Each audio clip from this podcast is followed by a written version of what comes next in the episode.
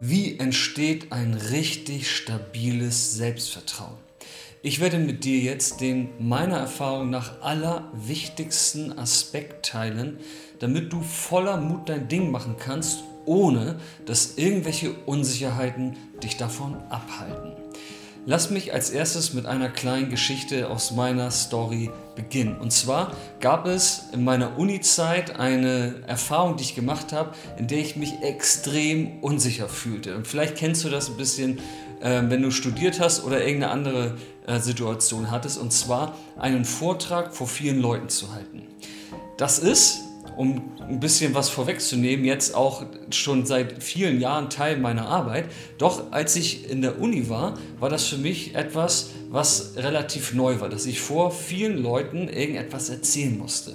Und es gab ein besonderes Fach, da hatte ich überhaupt gar keinen Bezug zu. Dieses Fach war für mich einfach ja so ein Pflichtfach und es kam der Tag, an dem sollte ich einen Vortrag halten.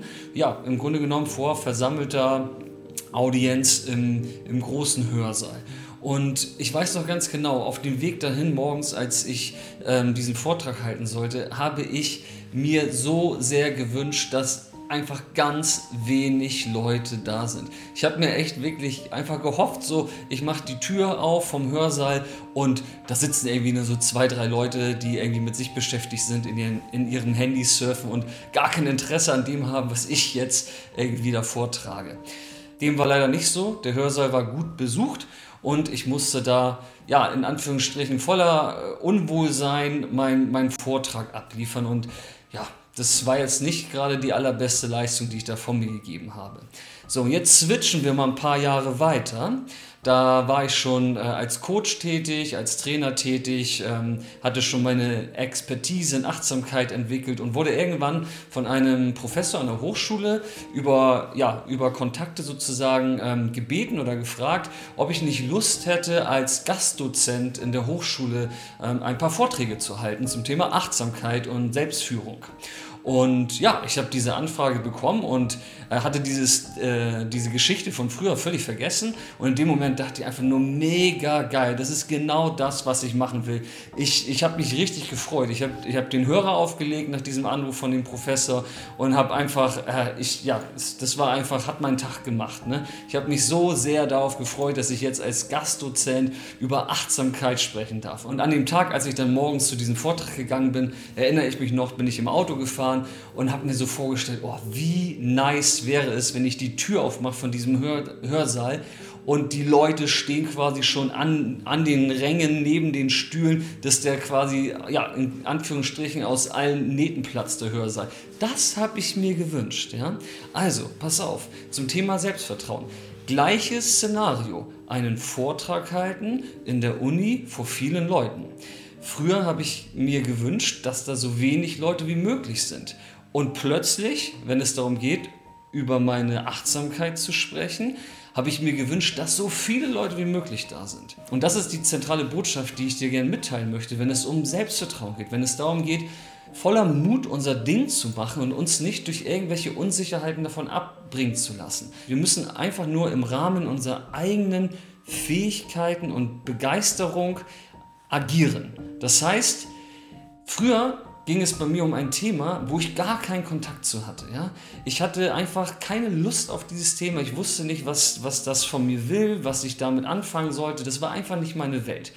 Ein paar Jahre später ging es um die Achtsamkeit. Das ist das, was ich lebe, was ich lehre, was ich atme, was ich am liebsten der ganzen Welt mitteilen möchte.